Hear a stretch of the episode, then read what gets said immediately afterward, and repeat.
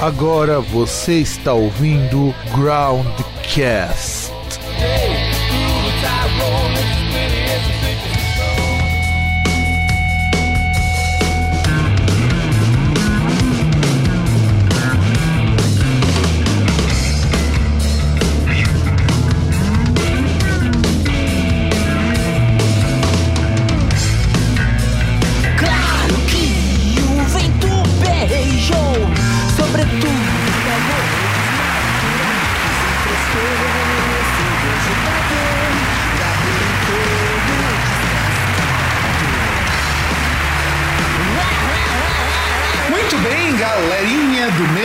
Meu, do seu, do nosso Groundcast. Estamos de volta com o Groundcast Entrevista. Com mais um retorno pra cá. Dessa vez estamos de volta com o pessoal do Gozotsa. É, gente, já aproveita pra quem não conhece quem são vocês. Se apresenta aí pro público, vai. Fala galera, beleza? Eu sou o Dranati, baixista e vocalista. E aí galera, tudo suave? Aqui é o Wellington, baterista do Gozotsa. E aliás, expliquem, antes de nós começarmos a entrevista, por que, que a Malu não apareceu aqui?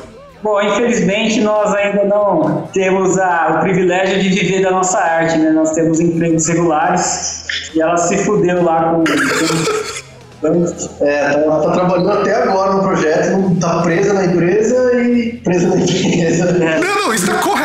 A colocação está perfeitíssima. É, E é. é aniversário dela hoje, sabe? Bom, Teve que trabalhar até tarde no aniversário, no próprio aniversário. Ah, não, cara, não, não. Aí é foda, meu. Caralho. Aí, ó, est- estamos gravando numa noite, agora são 10 e pouquinho, e a pessoa ainda. 22 pessoas exatamente. Exato, exato. O horário que a gente tá fal- falando agora, a pessoa ainda está trabalhando. Está trabalhando. A gente pediu pizza, a gente ia comer pizza junto com ela para podermos comemorar esse aniversário, né? E acabou que não tem. A gente comeu pizza sem ela. Pois é, não. E a única coisa que teria de diferente do aniversário é que ela gravou um podcast com a gente. Não sei se isso seria bom ou ruim. É, seria excelente. Ela ficou super frustrada, tadinha. Não, mas olha, eu tenho que dizer que, em primeiro lugar, eu fui escutar o Solta Maior 3 quando saiu. Eu lembro da outra entrevista que vocês tinham falado, ah, não sei o que, o disco vai ser mais atonal, mas vai ser uma coisa menos experimental. Bicho, vocês estão muito mais diferentão do que o outro. Como que, como que é essa coisa de querer enganar a gente na entrevista, pô? É, assim, sobre isso, eu tenho que de fato o Solta Maior 3 ele apresenta uma, uma estética bem diferente, porque se você for comparar com o 2, o 2 ele, as músicas ainda têm uma certa linearidade, elas têm uma coesão um pouco mais familiar para quem, pra quem tá vindo de um cenário É musical de rock. É mais popular, digamos assim, né? Aí o 3 chega e introduz coisas assim bastante desviantes de uma, de uma coisa mais popular. É, na verdade, o Sol 3, ele é um disco, eu imagino, mais maduro, porque quando o Sol Tá Maior 2 foi composto, eu era sozinho na banda, né? Aí o Elitra entrou na banda e nós ficamos só nós dois, um tempão, mais de um ano, só ensaiando as músicas pro Sol Maior 2. E como eu escrevi em partitura, numa época que eu estava muito cru né, na escrita musical, é, e voltando de, de anos de ferrugem de composição, então o Solta Maior 2 ficou como ele ficou, que eu sou hiper satisfeito, mega orgulhoso. O nosso vídeo de B de polícia teve mais de 530 mil visualizações no Facebook, isso é muito bacana, muitos compartilhamentos e gente conseguiu atingir resultados muito legais com o Solta Maior 2. Mas agora com o 3, com a entrada da Malu, a Malu passou um ano com a gente tocando essas músicas antes da gente gravar, o Elitra também participou, todo mundo participou das composições, então não foi um disco tão, tão solitário, vamos dizer assim, entendeu? Todo mundo é, contribuiu muito para o pro processo de composição. Eu acho que por isso que ficou maravilhoso como ficou. Mais maravilhoso do que o Sol 2, modéstia à parte. Não, eu- sim. eu- composição praticamente do Donati, né? É, eu diria que sim. A composição foi inte- inteiramente dele. E, que, e quando gravamos o Sol 2, tava eu na bateria e o Lipaus na guitarra, a gente foi bem mais no, no que, no que já tinha meio que definido na cabeça do Donati sobre como é que seria a estrutura das, dos arranjos, né? Agora o 3, o 3 foi assim. Foi um trabalho de banda mesmo, É. entendeu? Então tem letra da, do Élica, tem guitarras da Malu e, e, as baterias todas da, do Élica. Então o, acho que foi um processo muito mais rico, porque além da gente estar mais maduro musicalmente, se conhecendo melhor, é, havia mais amor envolvido, vamos dizer assim. Eu acho que, eu acredito muito nessa visão romântica do, de banda, do fato de você se apaixonar. Fica uma dica aí, galera, para quem quer montar banda, a dica mais valiosa que eu aprendi na minha vida é a seguinte: apaixone-se pelo que seu companheiro, sua companheira de banda é capaz de fazer. Sim. Isso é muito lindo, é muito maravilhoso. A bateria que, a, que o Elitra fez para Solta Maior e todas as outras, mas Solta Maior em especial é maravilhosa e foi um, um ato de hero, heroísmo olímpico, porque Essa, a bateria dessa música tem uma história, né? é uma história dela, porque é o seguinte, nós marcamos a gravação, certo? A gravação do estúdio, então vamos gravar as baterias tal dia. E, foi, e isso com bastante antecedência. E foi passando o tempo, passando o tempo, e o Elitra ocupado com mil coisas, com mestrado, etc. E então ele não estava conseguindo ter tempo para tirar essa música, que é uma música dificílima de tocar. Eu não tinha composto ainda, mano. Tinha composto. Aí a gravação estava marcada para sábado. Chegou quinta-feira, ele, meu, preciso de ajuda. Cola aí. A única coisa que eu tinha era a introdução, tipo assim, e a. Não, os primeiros 3 segundos de música. Só tinha 3 segundos de música. Aí a gente, eu e o Elitra, nós nos reunimos e fomos, fomos indo junto, eu dando o play no playback, né? Porque. E ele foi gravando as, as partes de bateria e ele foi compondo. É, eu fiz isso aqui na, na, na minha sala do IAG, né? Na IAG no USP, na USP, É. que é onde ele trabalha. Então a gente ficou, sei lá, das 8 até as 2 da manhã compondo essa bateria. Pô, bateria eletrônica, né? Obviamente não é uma acústica, né? É, PC, mais tocada mesmo, mais tocada mesmo. E, e no sábado foi a gravação e ele arrebentou na gravação. Ele teve um dia pra, pra treinar essa bateria e é uma bateria monstra, né? Foi, Então, a ideia foi, foi da- quando eu cheguei pra gravar, foi, saiu um inteiro num take só, depois É. ele fez outra, né? ele fez outra. O primeiro take já valia, que o segundo take, mas enfim. Então, só concluindo o assunto, o Solta Maior 3 ele é. Ele é mais. Era para ser diferente mesmo, porque a proposta do Gozots é, é, é cada disco ser diferente do anterior. Então, o que vocês estão vendo de Gozots, só pode esquecer tudo que no próximo, que já está composto, o próximo disco já está composto. É, e vai ser totalmente diferente do que nós lançamos até agora. Né, E eu quero realmente dar os parabéns, porque além de estar com uma produção maravilhosa, não que eu não goste do, do Maior 2, tá? Por favor, não entendam isso. Mas é, quando eu, eu lembro da outra entrevista do ano passado, que faz um ano que vocês passaram por aqui, e de repente falando. Né? É, exatamente, exatamente. E aí chegou e falou assim: ah, beleza, a gente vai fazer o disco e tal, mas é, esqueçam isso daqui, vocês já até comentado isso daí. Vamos fazer um disco um pouquinho mais rock, um pouquinho mais hard rock.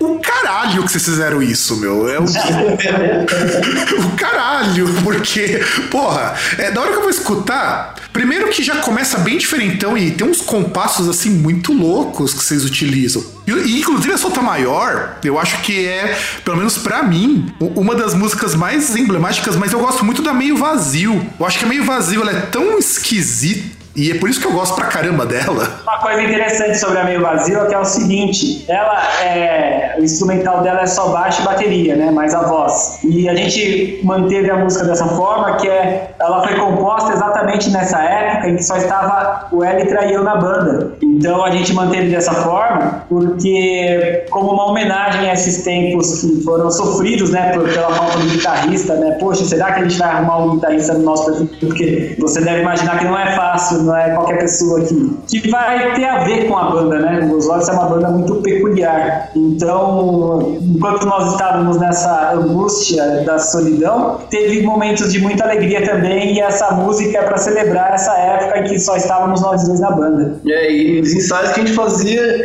no quartinho do Cruspe, sim. Você imagina um quarto que deve ter 1,30m de largura por 3 de profundidade. A gente Cheio de tranqueira, cheio de tranqueira. E um quarto com dormite, né? Com uma cama, escrivaninho, um guarda-roupa e um monte de tranqueira, incluindo uma bateria eletrônica, um amplificador e um baixo.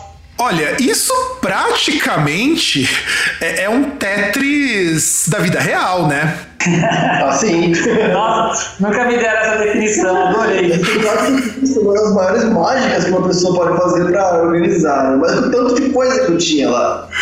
Não, eu, eu imagino. E aí eu queria fazer uma pergunta, aproveitando também uma das coisas da pauta, porque quando a gente recebe uma pauta escrita em parágrafos e não em tópicos, e duas páginas a gente tem que levar a sério. Como que tem É, sido.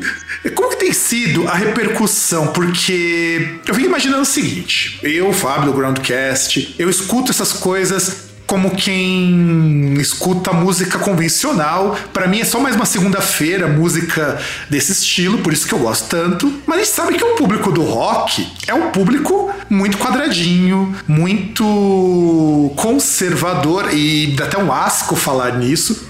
Inclusive, deixa eu só emendar uma outra coisa. Numa, da- numa das, numa das andanças assim facebookísticas, eu acabei arrumando treta por conta é, indiretamente de vocês. É mesmo? Como que foi isso?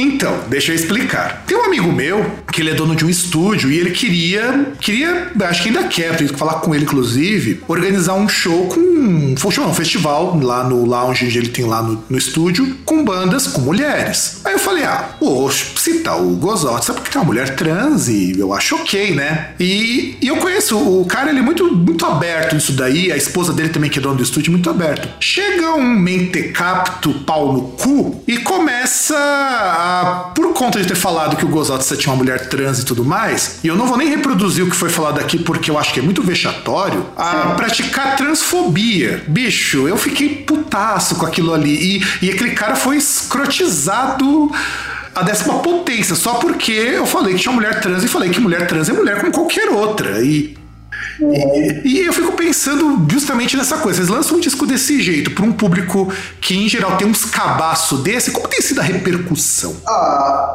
Cara, tem sido muito interessante. A repercussão, por incrível que pareça, tem sido um pouco melhor no exterior. É, a países da América Latina, como Chile, Argentina, Colômbia, tem ouvido a gente. Tem gente também da, do leste europeu, eu acho que europeus eles costumam gostar das bandas. Kosovo, tem uma galera de Kosovo, é, é, Albânia, sabe? Uns lugares muito esquisitos assim. No Brasil também rola, tá- tem rolado, só que é muito disperso, né? Como é muito. A gente tá abrindo para muitos lugares ao mesmo tempo, não existe uma, uma, uma massa, vamos dizer assim, que, que a gente possa identificar como perfil do fã do Gozotsa. É complicado, porque como a gente, como você mesmo disse, né? O roqueiro é o último público que vai ser o nosso, infelizmente, porque eu mesmo me criei em casas de roqueiro sujo, sabe? De roqueiro na sarjeta, todo mundo no visual, roqueiro sujo descabelado na sarjeta, e é o ambiente que eu me criei que eu adoro, né? E tocar nesses lugares é a coisa mais broxante do mundo hoje em dia, pro Gozote, sabe por quê? Porque nós, eles ouvem duas, três músicas, primeiro eles ficam perguntando, mas a banda é do quê? A banda é do quê?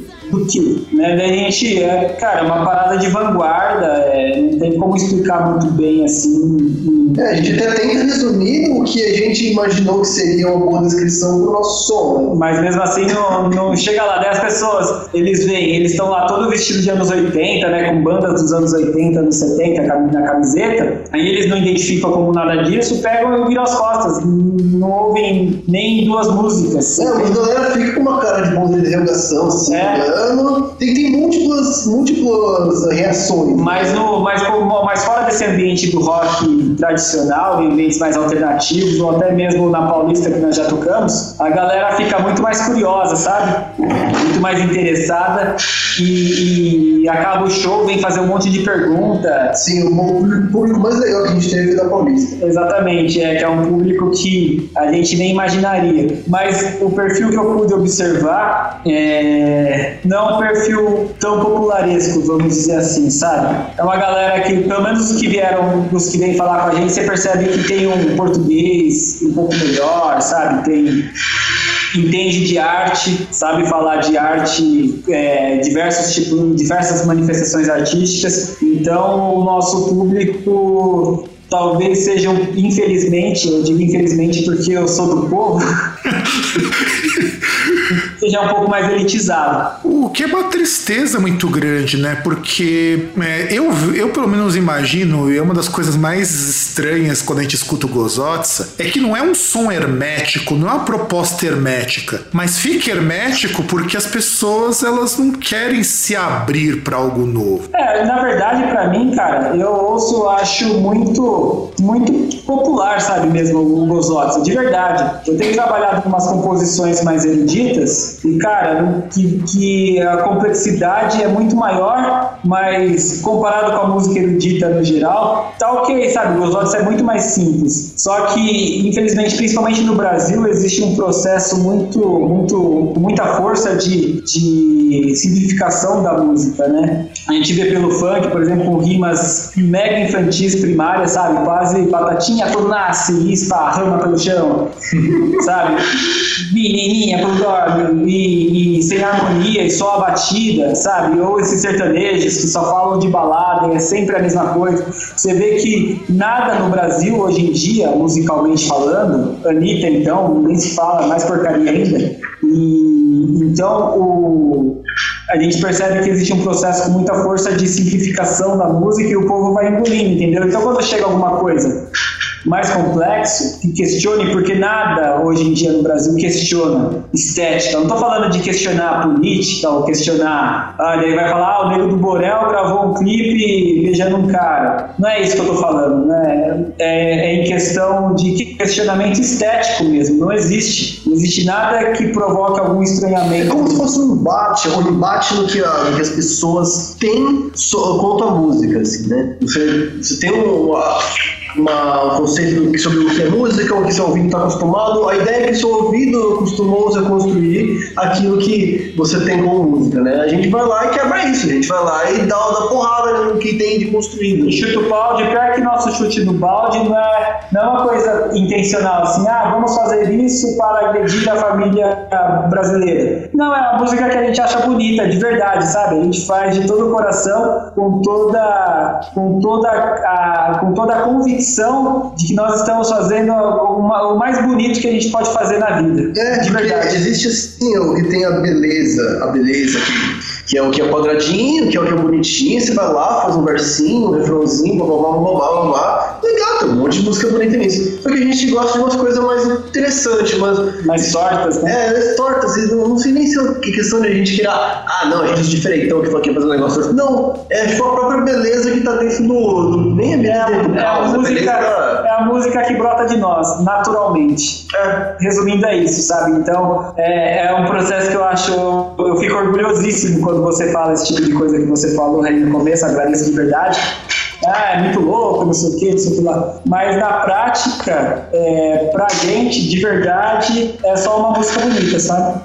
É, eu, eu acho legal ouvir essas coisas porque o que me incomoda na cena brasileira como um todo de rock independente, rock alternativo, ou underground, o que quer que vocês queiram chamar isso, aí o nome fica a critério de cada um, me incomoda porque assim, a impressão que eu tenho é que a gente tem algumas levas, algumas fases, e parece que elas não acabam. Então, por exemplo, o pessoal que gosta de rock tá muito nos últimos anos aquela coisa de ah, vamos revalorizar os anos 80. Eu acho legal. Só que, por exemplo, você vai revalorizar os anos 80 e você vai procurar o que tem mais de clichê nos anos 80. E de repente, sei lá, alguém lembrou esses tempos, graças ao Spotify, inclusive, que existe um, um carinha assim muito, muito singelo, uma banda muito simples chamada King Crimson, que já era uma banda que não vendia nada. E aí eu até brinco com um amigo meu, quando ele comprou o DVD do King Crimson, que você assistir um DVD do King Crimson, você tem que vestir um smoking para poder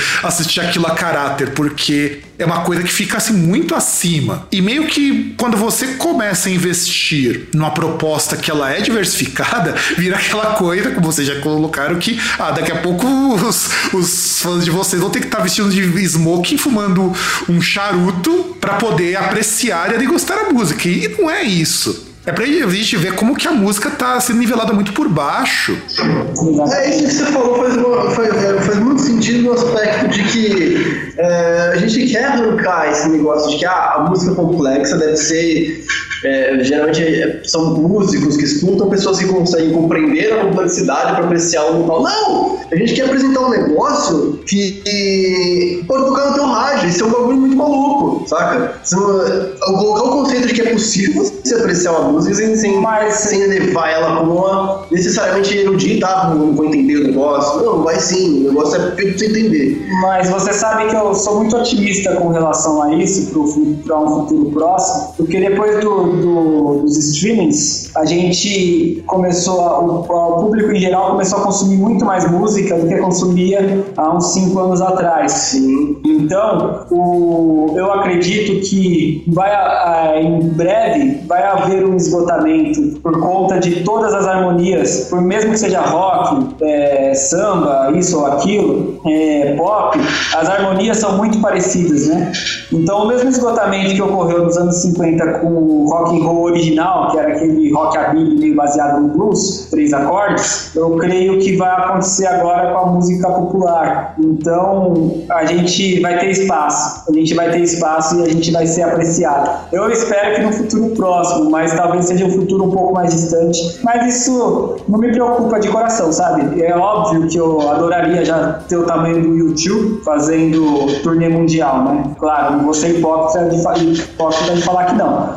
Porém, o fato de que o mundo talvez não esteja preparado ainda para o Nosotsa, é, pode parecer meio prepotente falar isso, mas, mas desculpa, gente, é isso mesmo. Ouçam, vocês podem tirar suas próprias conclusões. É aquele negócio, é que nem quando você tem, você tem uma, um bebê e você vai fazer. A primeira vez que eu fui dar maçã para minha filha, por exemplo, a primeira colherada que eu coloquei de maçãzinha raspada para ela, ela veio uma cara bizarra. Aí você tenta de novo, ela continua com uma cara bizarra, mas cada vez menos bizarra. Hoje em dia ela ama de paixão maçã.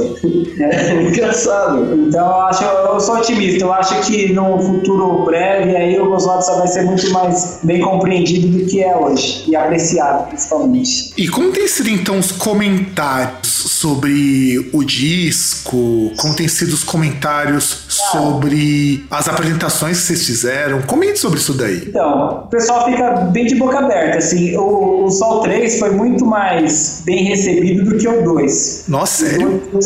Sério, de verdade. Porque o 2, ele. Tinha uma polêmica com o que, lançou mesmo o 2 foi o clipe do polícia, né? É, mas eu acho que não foi nem a questão da polêmica. Tem algumas questões técnicas no Sol Tá Maior 2 que eu acho que, por a, por a banda não estar tão refinada quanto é no Sol 3, e por ser uma novidade que impactou, causou um estranhamento maior. Mas o Sol Tá Maior 2 ele fez toda uma preparação para chegar ao Sol. O Sol Tá Maior 2 fez uma preparação para chegar ao Solta Maior 3. Então é isso que o Elican estava falando com relação à maçã. Eu acho que pro, pro novo disco, além das pessoas estarem mais preparadas e haver um grau de sofisticação um pouco mais refinado, é, a, a, a, sensação que eu fiquei assim das pessoas que, que gostaram foram de impressionadas no sentido de nossa, como, de onde vocês tiraram isso? Como vocês são de outro planeta, não é possível. Teve um, amigo meu que falou: não é possível que vocês vão. Foi no nosso show, né? Não é possível que vocês vão tocar caminhão de salto alto ao vivo. Eu duvido. Não, espera aí que a gente vai abrir o show com ela, né? Ele, não, essa eu quero ver. No jogo? Não, foi o Lenão. Ah, Lenão, grande abraço pra você aí, pro, pro Ademanastia todo. Cris e Eric também, um beijo pra todo mundo. Então, é. E depois que acabou o show, meu, vocês tocaram mesmo, caralho.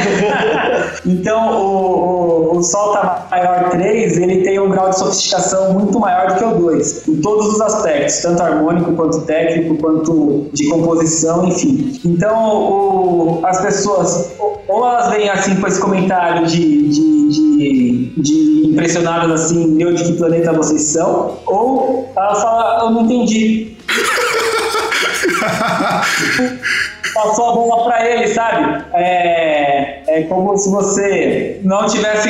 A pessoa não, tem, não consegue falar mal do disco. Tem um, um amigo meu de muitos anos, que ele foi meu ex-chefe, inclusive, mas a gente conversa diariamente ainda sobre música, até hoje por e-mail e tal, que é o Miro. Um grande abraço, Miro. É, ele era o, o, esporte favorito dele era criticar o Gozotza, né? Isso desde as minhas primeiras bandas, que ele acompanhou o Basta, as minhas bandas, né? Banda de 15 anos atrás, sei lá. Ele, é o esporte favorito dele sempre foi meter o pau, né? Inclusive no 2 ele meteu o pau muito. E no 3 ele não conseguiu comentar até hoje, cara. Faz quatro meses já que nós lançamos o disco e a gente comenta muito sobre música, muito, né? diariamente, como eu disse. Diariamente nós comentamos sobre, sobre música. E, e, e ele adora falar mal, né? Do Gozotza. E esse ele não conseguiu falar, cara. E, tipo, entraram no assunto, não? Muito. E aí, meu, o que você achou dessa merda desse disco, caralho? Ele, eu preciso ouvir novamente pra poder ouvir.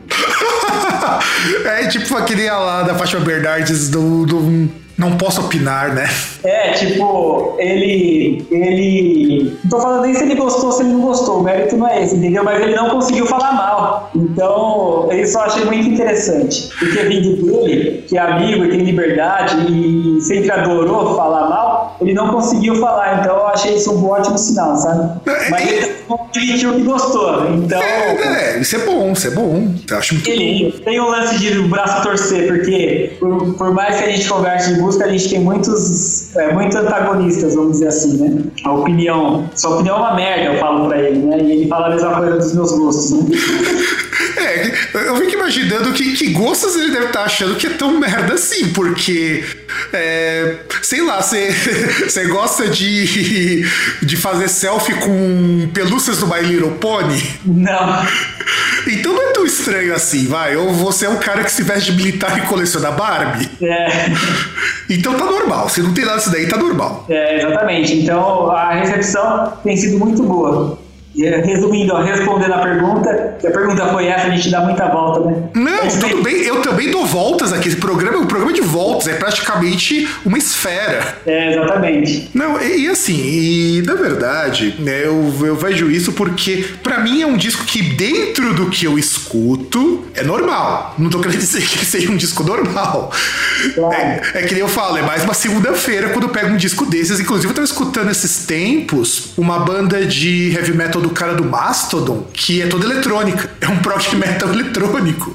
Pô, o Mastodon é legal, cara. E, e, to... não, e o batera dos caras falou, não, vou fazer um prog metal eletrônico, não tem guitarra, é teclado.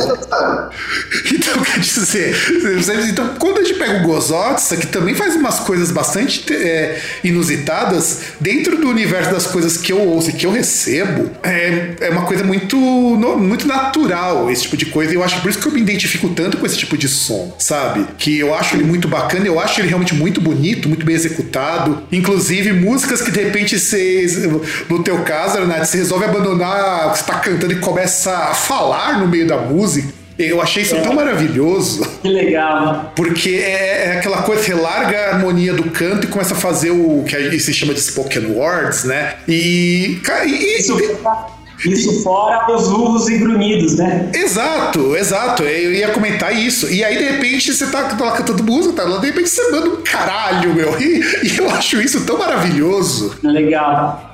Isso é tão maravilhoso porque quebra muito isso. E eu, eu, eu entendo por que, que o pessoal de fora gosta mais. Tá, acontece hoje, eu nunca, desde que eu fundei o Groundcast em 2011, eu nunca vi tanta banda de experimental, de avant-garde, aparecendo como tem aparecido nos últimos dois anos, vindo da Europa. Eu tenho contato com o pessoal da Pelagic Records, meu irmão conhece o pessoal de uma gravadora lá da Austrália, o Arte as Catarses, que inclusive só tem banda em, em estilo que nem o de vocês. É mesmo? Puxa, vamos trocar uns contatos aí, de repente. Porque é uma gravadora. Infelizmente, eu acho uma pena que eles só pegam banda de lá. Mas eles conhecem, conhecem gente. O cara da dona gravadora, ele tem a banda dele na gravadora e ele comenta muito sobre música. Vê as discussões de música do cara são muito boas. É, é o tipo de coisa que eu queria ter tempo pra acompanhar. Porque o cara faz umas discussões na própria página dele, umas coisas, coisas muito profundas. Um dia desse tava discutindo por que, que o death metal tá tão chato.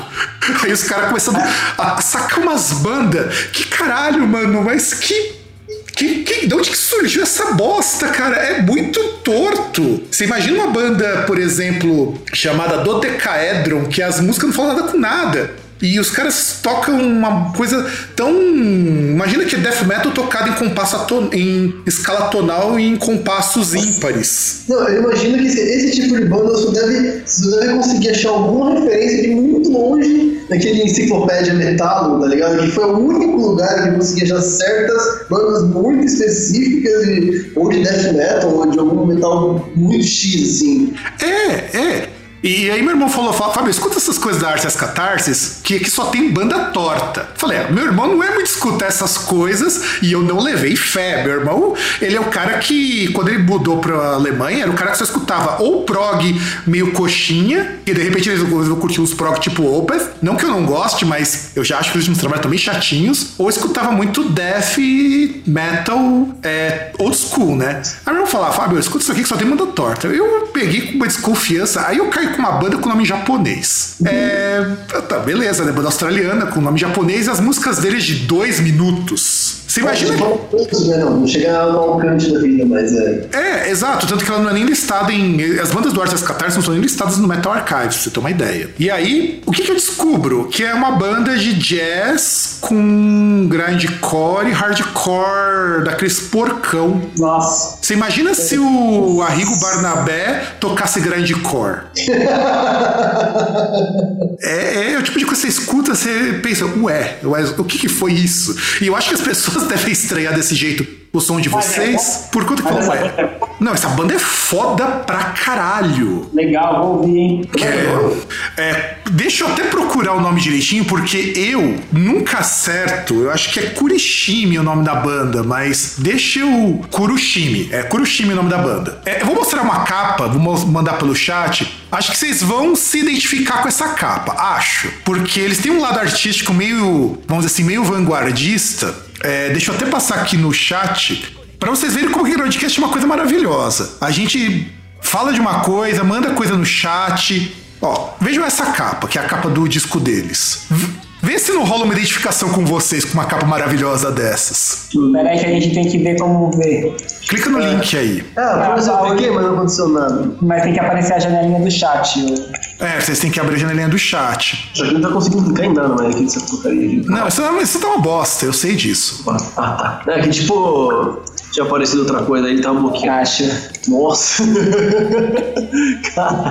Clica no, no negócio que tem uma janelinha, que acho que vai aparecer pra você do lado. Tá abrindo aqui já, peraí. Olha essa capa. Ah, eu conheço. Nossa, esse, esse que tá em branco e preto aí no meio é de pinturas famosas. Eu já vi Sim, daí. é colagem. Pura colagem isso aí. Nossa, vários elementos eu reconheço aqui de algumas obras famosas Legal pra caralho. Porra, que legal. Nossa, é um, um caos, né? Nossa, que. E, e o som é maravilhoso, o som é maravilhoso. É um som que você escuta, é, é jazz, grindcore, é que eles colocam, ó, que eles misturam aqui. Jazz, grindcore, hip hop, doom, noise, prog e mais coisas. Nossa. Fantástico, a proposta bem. bem. sem palavras. Não, e não, eu fiquei sem palavras quando eu escutei. É raro eu ouvir uma banda que me deixa sem palavras. Eu escutei e falei, ué. Mas, Fábio, mas essa- essas misturas todas, elas parecem simplesmente essas coisas misturadas ou elas viram uma coisa nova? Vira uma coisa que você, assim, imagina que você mistura tudo isso daí, você reconhece as misturas, mas não reconhece elas separadas. Oi? Sabe, pensa que essas misturas elas funcionam e você quando está escutando essas misturas, você escuta com uma coisa só, um conjunto que funciona. Ah, entendi. Certo. Então dá uma, dá um, eles casam bem, assim, entrelaça bem as, as coisas. Tipo uma mixagem bem feita, né? É, e assim, e você escuta, você percebe, fala, mas o que que é isso? E eu acho que as pessoas quando escutam Gozote, você deve pensar, tá, vocês misturam trocentas coisas. O que é isso? Alô? Não tá indo som aí? É, Tá- tá bem só que ruim. é, tá rolando aquele negócio com sua voz que tá. Parece que tá é um peido muito forte que vem junto com a sua voz. Pior que tá dando retorno aqui pra mim. Será que se a gente reiniciar a ligação melhora? É, ouvintes, a gente vai reiniciar a ligação pra poder melhorar, porque tá- eles não estão conseguindo me ouvir e tá dando retorno que vocês estão ouvindo aí. Aguenta um pouquinho.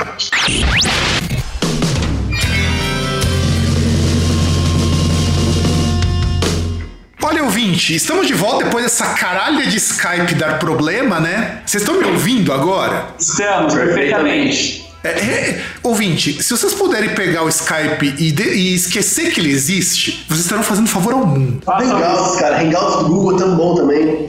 É que lá do Google não tem como gravar aquela bosta. A qualidade do áudio que fica no vídeo não dá pra editar. Ah, que pena. É uma pena, eu ia ter que fazer uma gravação externa de qualquer jeito. Eu adoraria usar, porque o Hangout do Google tem algumas coisinhas ali que dá pra fazer que eu acho muito bacanas. Compartilhar a tela, né? Fazer reunião por aquele negócio é muito bom. Sim, sim, sim, sim. Inclusive, futuramente, quando o Groundcast tiver uma quantidade de ouvintes ou de pessoas muito loucas pra ver a gente, vão ser hangout, mas não posso prometer isso pra já. Bom, vamos voltar aqui então no seguinte. Eu mostrei, então, então eu tava comentando, a gente tava comentando no outro bloco quanto que o Gozotsa causa esse estranhamento. Eu até tava comentando de outras bandas, porque que lá fora tá sendo uma coisa super comum, esse tipo de coisa. O que me leva a perguntar também o seguinte: e material físico, vai rolar? Não. Pronto, ó, pronto, ó, ó, ó, foi seco, ó, ó, como a resposta assim, seca.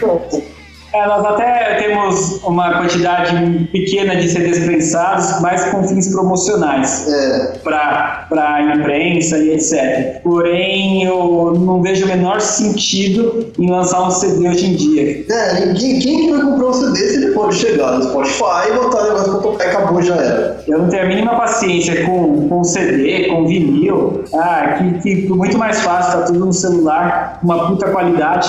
Então, é, se alguém, se nós conseguíssemos patrocínio, eu até faria com todo prazer. Mas de maneira independente, bancando do próprio bolso, nem fudendo.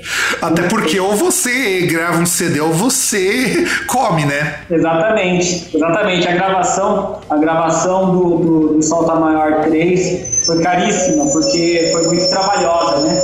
Sim, sim. Então, é, não faz sentido gastar mais grana prensando CD, sendo que ninguém mais se interessa. Se tivesse uma demanda, com certeza nós, nós faríamos com o maior prazer. Só que essa demanda por CD já, já acabou há mais de 10 anos. Né? Ah, é que assim, eu vejo CD, particularmente falando, mais hoje como material de colecionador do que necessariamente material que você vai ouvir. Por exemplo, eu vou até contar aqui, vou, vou inverter o programa de entrevista, transformar num, num quase programa regular. Eu fui comprar um CD de Imago Morse, que eu tinha acabado de lançar, o LSD. Eu tenho todos os CDs dos caras. Falei, ah, vou comprar. Um dia depois que saiu, fui lá na Galeria do Rock comprar. Eu entrei na Galeria do Rock e eu me senti tão estranho naquele lugar, né? E, e eu vendo que tinha acho que seis lojas de CDs na galeria toda. Até o lugar onde eu. O boteco que eu ia pra tomar uma cerveja virou um, um negócio hipster que vende uns chás super caros, sabe? E eu falei, bicho. Nossa, tá brincando.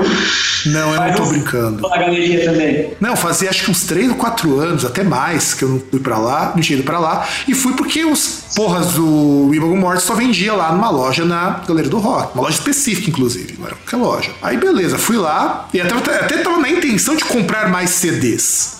Eu queria comprar um CD do Saturn Dust, que é uma banda de, de Doom psicodélico, que é muito boa, diga-se passagem, muito boa mesmo. E a loja que vendia o CD estava fechada, porque os caras estão vendendo a loja. Puta que pariu, acervo lá, tipo, trancado dentro, do, do, da lojinha. É, eu achei tão bizarro porque tava a porta tudo aberto ali, você conseguia ver os CDs, mas não, não tava aberto pra você entrar e comprar. E eu falei, você falando isso daí, me dá pra. Fica muito nítido quando você vai num lugar como a galeria do rock que CD perdeu muito da força e a tendência é que perca mesmo. Quem vai querer ter CD é quem coleciona e quem lança CD hoje, eu penso que é uma banda que tem uma gravadora ou um patrocínio que vai dar no mesmo, que banca tudo isso e para um público que vai comprar, que nem o Angra que lançou disco recentemente porque tá com uma gravadora legal, ou quem vai conseguir lançar CD hoje é porque ama muito o que faz e tem muito dinheiro que vai deixar de gastar com sexo e prostitutas. Exatamente. E o Gozotsa, na verdade, como nós não nos limitamos à produção musical, o Gozotsa é uma banda cara. Porque tem o livro, por exemplo, o livro, você perguntou de material físico, né? É, música não, mas vamos ter o livro. O livro de, de poesias complementares ao- ao- aos discos é uma obra literária mesmo, tá? Não é uma questão simplesmente de, de pôr as letras das músicas, por exemplo,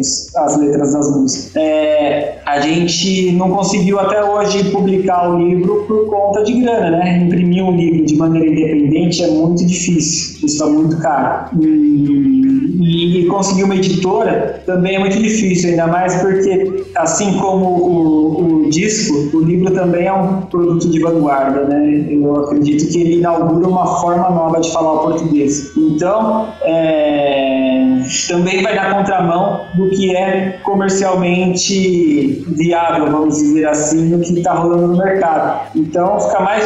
Se é difícil conseguir uma gravadora para uma banda, é mais difícil ainda conseguir uma editora para um livro. Então, a gente precisa pesar muito bem os recursos para que a gente possa produzir tudo de maneira uh, otimizada, entendeu? Os quadrinhos já estão impressos, graças a Deus, esses daí já estão prontos para ir para o mercado. É, o livro não, o teatro a gente não conseguiu montar nossa peça de teatro também. É, mas é tudo escrito, é toda... Tá tudo escrito, tudo composto, é só uma questão agora de pôr a grana para fazer acontecer, entendeu? Então a gente vai, como a gente ainda depende dos nossos próprios recursos, a gente vai fazendo devagarinho, mas por exemplo, a, no sábado nós gravaremos um vídeo ao vivo super bacana com cinco músicas, a gente tocando ao vivo para valer e vai rolar uma produção mega bacana. Então a banda não para, né? A banda não, a instituição, o movimento artístico, o Gozotes é todo um movimento artístico, não, não para. Então a gente precisa otimizar muitos recursos. É, até porque expropriar um banco, pelo menos pelas leis do Estado, não pode ser feito. Então.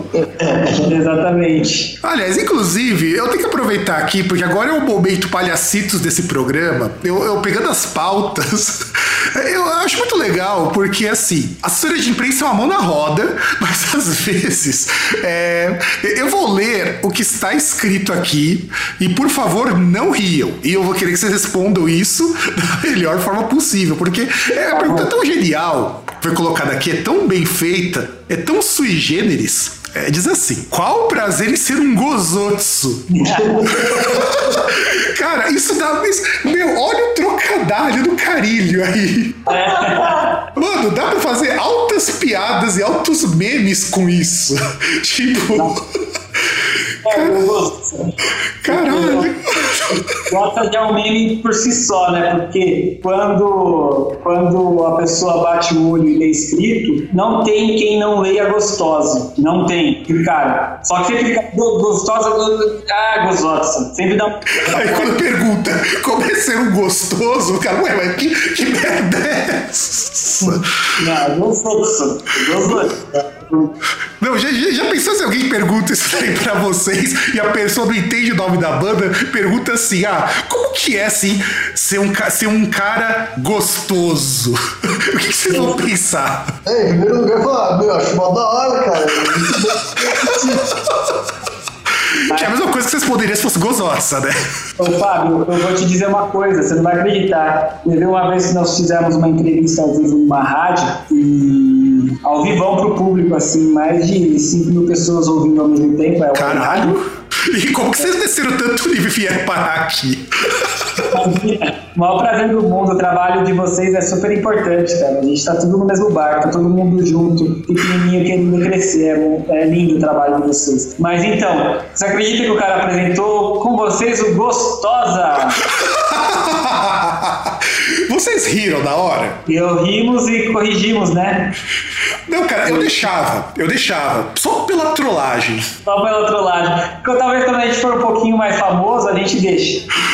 A gente ainda precisa muito dessa, desse contato, né? Então a gente achou mais prudente corrigir. Mas foi engraçadíssimo também, o cara ficou super sem graça. Não, e, na verdade porque eu, acho que, eu acho que as pessoas que trabalham na parte de rádio tudo mais não tem o senso de humor pra levar na esportiva, porque já imagina, imagina porque essas perguntas vão pra outros veículos de imprensa. Imagina se o cara bate o olho e fala: Qual que é o prazer em ser um gostoso? O cara vai, ué, mas que merda é essa? Exatamente, exatamente. Nada contra, tá? Por favor, se de repente o cara que tá entrevistando também é, for, for adepto do sexo com outros da, do mesmo tipo, mas pega mal na entrevista, já pensou? Sabe? É indelicado, podia pelo menos pagar um jantar, rolar um vinho, né? Exatamente. É assim também. né? Tem que ser uma certa introdução ao trabalho, né? É, cuidado que com esse termo, isso daí vira uma frase solta, perigosíssima. A introdução. A introdução é sempre legal a introdução, né? Logo que se Não, tratar. e você sabe que a gente já caiu na armadilha também, né? É mesmo?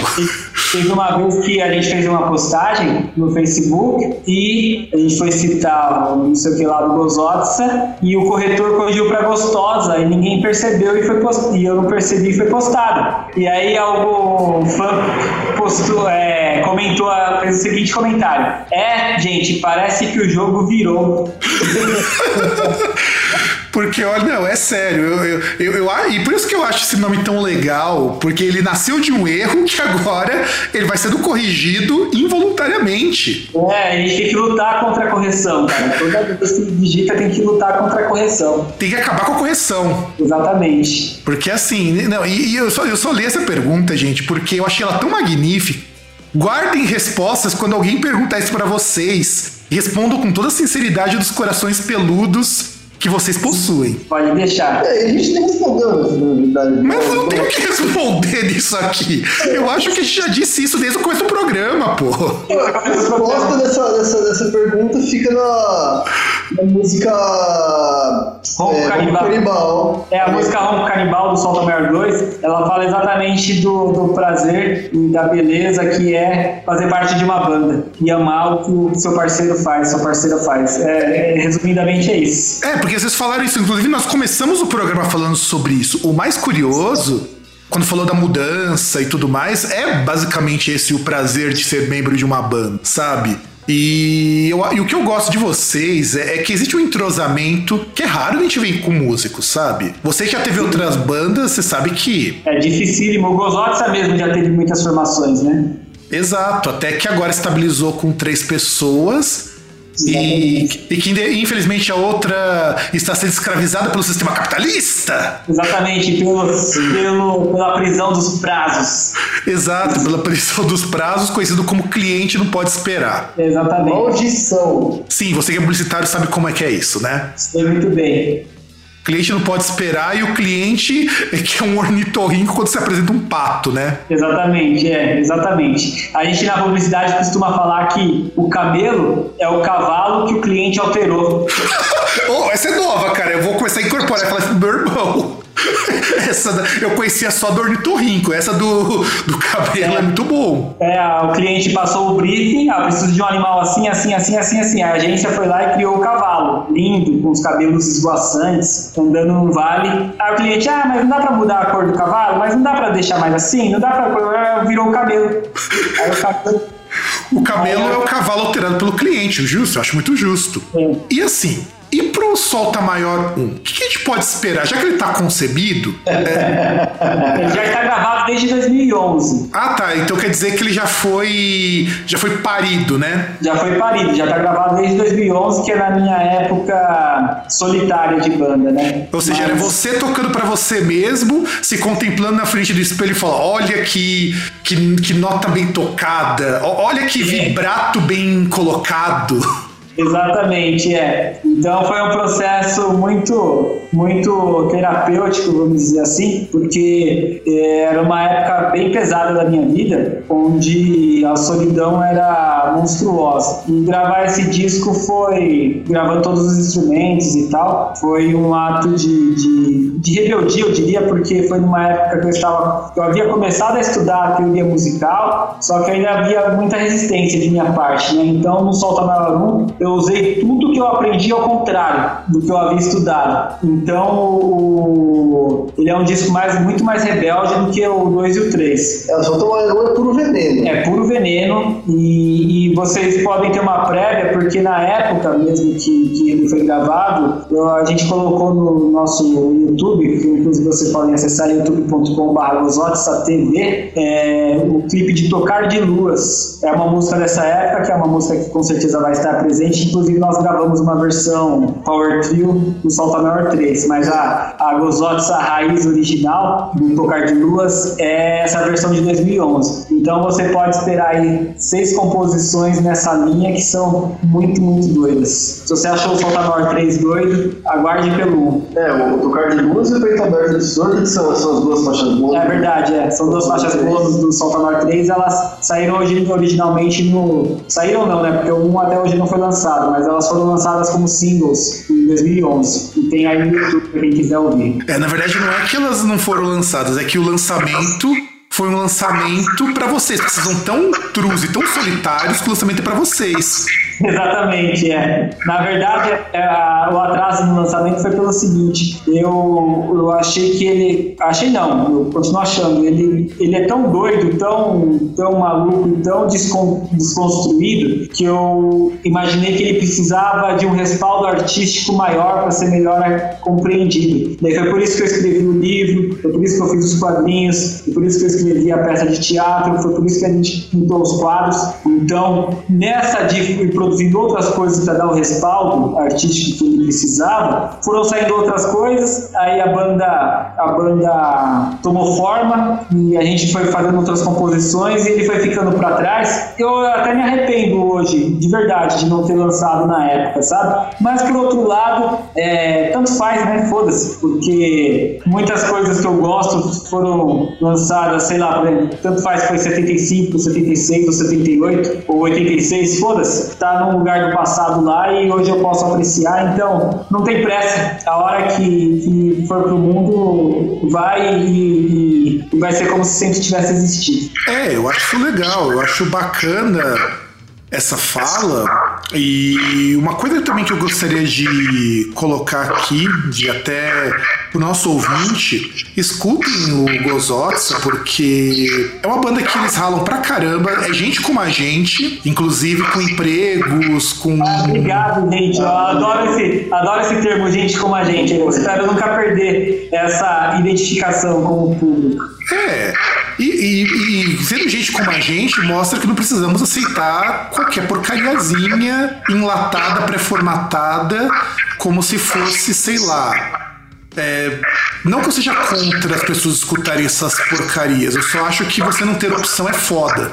Exatamente. O, o fato de nada questionar nada é muito preocupante. É muito preocupante porque qualquer coisa que é empurrada goela abaixo, as pessoas aceitam. Isso é, é o grau mais baixo, culturalmente falando, para um povo. É muito triste. A gente tá no chão, tá no chão não, acho que já tá no buraco mesmo, né? culturalmente falando. Mas não é por isso que a gente vai vai se submeter a esse sistema para tirar algum tipo de vantagem pessoal que no fundo, no final das contas, não vale nada. O que vale é o que fica. Né? E uma perguntinha que eu queria fazer para vocês: e se o nosso ouvintão quiser adquirir os quadrinhos, há possibilidade de fazer isso? Ou ele é que nem uma punheta e você não compartilha com ninguém? Por enquanto, ainda não. É super compartilhado. da broderagem, talvez, né? Da brodagem, né? Mas então, bom, o nosso site ainda está em construção. Em breve, eu espero que até o final de agosto também ele já esteja no ar. E lá vai ter a lojinha. Os nossos quadrinhos vão ser bem baratinhos, vai custar 10 reais apenas, mais o frete. Mas se a pessoa quiser muito de verdade, assim, desejar muito, ela pode comprar diretamente de nós nos, shows ou pode mandar uma mensagem lá pelo Facebook que a gente atende com o maior prazer do mundo. Afinal de contas, o Groundcast não é somente para vocês ficarem ouvindo a gente durante uma hora falando altas bobagens, esquecendo que isso aqui é uma entrevista, porque o Groundcast é isso. É. O Groundcast é um programa de entrevistas que não tem entrevista. É um programa de entrevista pós-moderno. É muito bom. Mas que assim, a gente tem que dar um apoio para as bandas, porque, gente, ter banda, infelizmente, custa dinheiro, eles não vivem de amor. Tenta, tenta, tenta, pagar a conta com amor. Digo, ah, eu chego só com os boletos de luz e água, falo, não, mas eu, eu amo muito vocês da companhia. Hum. Não rola. E, e ensaios não custam caro, equipamento custa caro e tudo mais. E, e, e, eu nem falo pela questão do custar, o dinheiro. Gente, num mundo em que as pessoas acham que tudo é de graça, é, é você partir de uma ideia de que as pessoas não precisam pagar conta. Se acontecesse um dia de que realmente as coisas não precisassem ser pagas, a gente até pode pensar em tudo ser de graça. Eu não sou contra a música ser de graça. As minhas músicas do meu projeto de noise, que é muito ruim, diga-se de passagem, eu disponibilizo tudo de graça para as pessoas pegarem. Inclusive, em- disponibilizei encarte e capa para ser impresso. Deu um trabalho do cacete fazer aquilo. Que legal. Depois eu quero conhecer esse trabalho, hein? que eu coloquei isso daí para o pessoal poder pegar e tudo mais, porque eu acredito que a gente compartilha aquilo que dá pra gente compartilhar. Mas material físico, infelizmente, você precisa pagar. A gente não tem como imprimir isso em casa e tudo mais. E eu vi um pouquinho de algumas coisas do Gozots, porque nos press kits a gente recebe alguma coisinha para poder dar uma olhada. E eu acho que é um trabalho muito bacana. Eu imagino que deve ser impresso de uma forma bem bacaninha e deve valer assim muito mais do que os 10 reais, porque na verdade eu acredito que não é nem a questão do custo ou do valor, mas é o fato de você materializar algo. A materialidade as pessoas estão perdendo. Isso eu acho foda. Já perdemos com o CD. Ainda não perdemos com o livro porque nenhum suporte para livro é tão confortável quanto o livro físico, eu digo mesmo com quadrinhos. Eu tenho um Kindle, eu tenho um iPad e eu ainda prefiro comprar material físico nesses casos, porque é mais confortável para mim. Cara, mas o Kindle é legal, hein? É, cara, eu eu não imaginava que fosse. Eu comprei, É. eu comprei porque eu precisava é, ler algumas coisas para aula, tava precisando passar uns livros para meus alunos, não tava com tempo de pegar os meus livros e levar na mochila por causa do peso. Falei, não, deixa eu comprar um Kindle, aproveitei a promoção Dia dos Namorados, paguei 70 reais a menos. Falei, deixa eu ver qual é que é. E não é que é bom o bagulho, cara? É bom demais, cara. Ele é bom, é bem legal. Kindle, é- no tablet não dá pra ler um livro, mas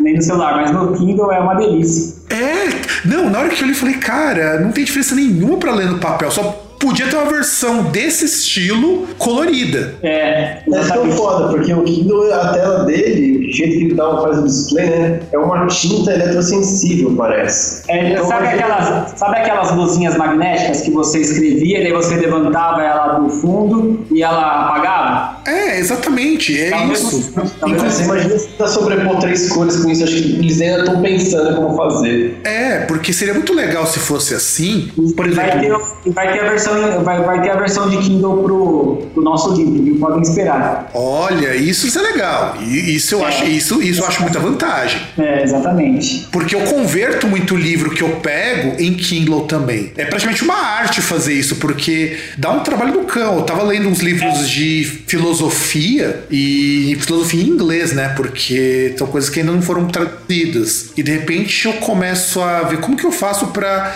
não ficar zoada a formatação e tudo mais. Quando eu posso, procuro já direto em Mobi. E eu achei uma maravilha. Hoje eu não fico É, então, inclusive, o livro do Gozotsa, ele já está todo editorado e ilustrado também. Então, a gente tem muito trabalho para teve muito trabalho já para poder fazer o layout no papel, né, que tem um formato diferenciado também. E cada página tem um layout diferente. É um trabalho de design, modéstia à parte, magnífico. Não é um texto corrido como um livro qualquer, sabe? Cada página tem um layout diferente. É um negócio fantástico mesmo. Eu tô aqui pra comprovar que é um bagulho sensacional. e com ilustrações e tal, né? Então a- o formato não é, não é automaticamente que a gente vai conseguir converter para o Kindle, tem que realmente reeditorar ele inteiro. Então é mais um trabalho, mais tempo que leva e, e por isso que eu tava falando que o Gozotes é uma banda cara, não só monetariamente, mas também no bem mais precioso hoje em dia que é o tempo, né? Esse livro mesmo ele foi escrito no trem. Ah, muitas vezes eu estava de pé com o trem lotado, com o caderno na minha cara, assim, para poder ter um espaço para enxergar o que eu estava escrevendo. Tudo rabiscado, sem pagar com borracha, só riscando e continuando escrevendo, enfim, uma bagunça só, né? os rascunhos. Mas,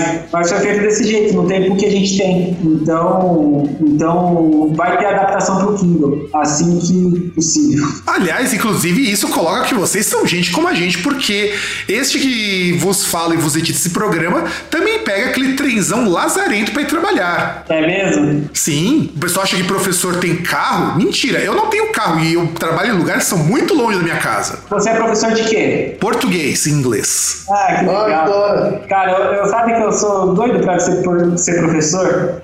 Cara, eu sempre não recomendo que as pessoas façam isso, mas é, sempre que aparece alguém com muita paixão resolve dar aula, e porque a gente não ganha tão bem quanto outras profissões de nível superior e afins, a gente tem que estudar pra caralho. Inclusive hoje eu tive um curso para metodologia de aula e tudo mais, e minha formação e especialização é em literatura. Então, Ah, legal. Minha noiva também. Olha, Ex-noiva. então. Atualmente ex-noiva, mas quem sabe não- a gente não volta. É.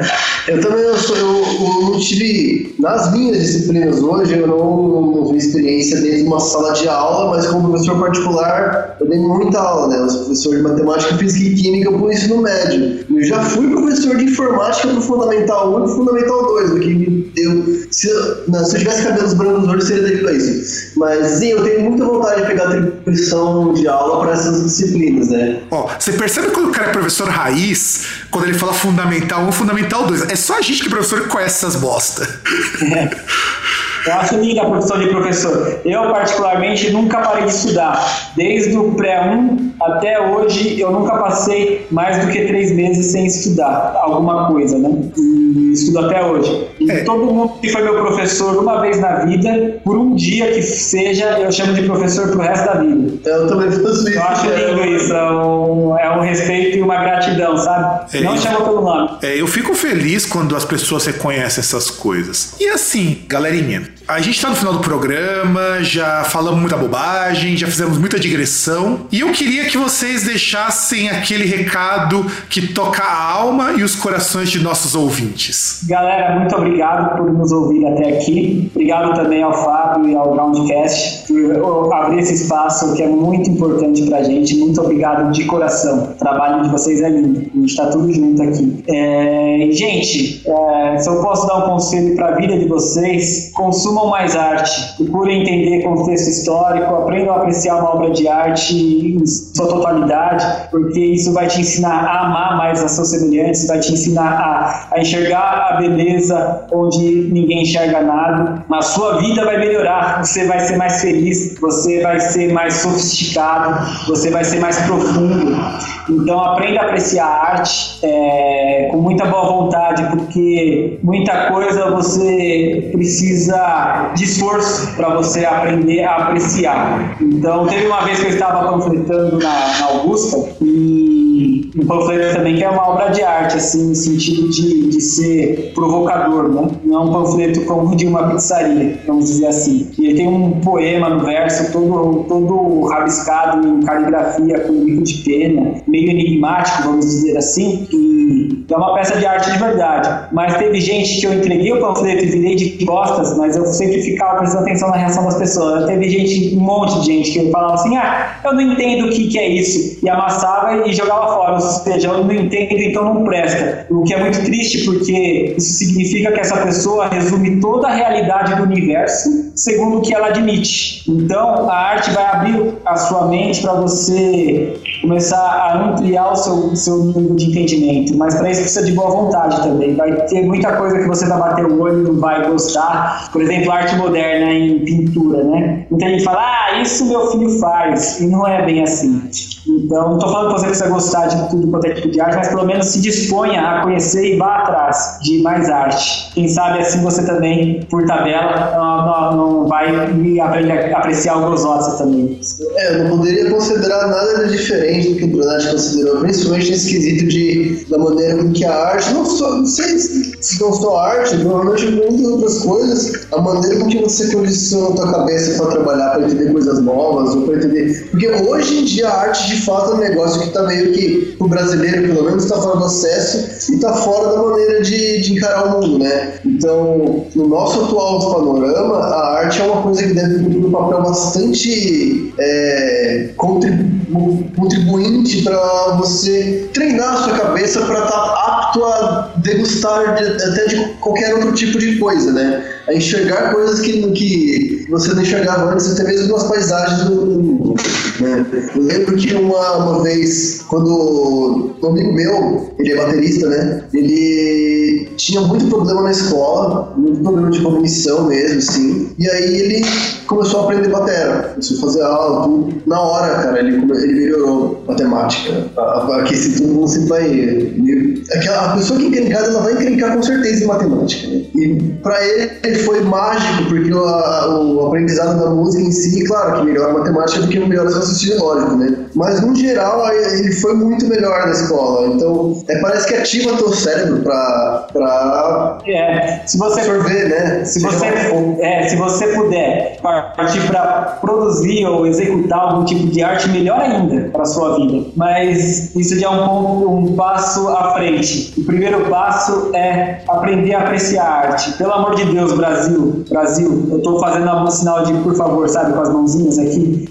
Pelo amor de Deus, busquem arte, porque se vocês dependerem do, do, do governo, né, das escolas, enfim, não vai ter e vai parecer cada vez pior, porque é do interesse de muita gente que o povo se mantém ignorante. E, e é isso aí então, galerinha. E já ficando por aqui, eu agradeço a todos vocês. Agradeço ao Gozotsa, aos Gozotsos que puderam,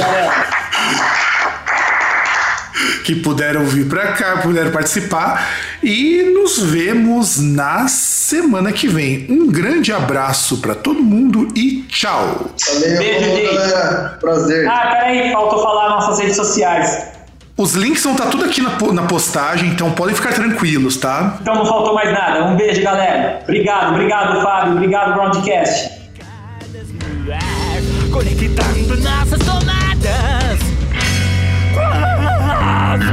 Cosmicamente Enquanto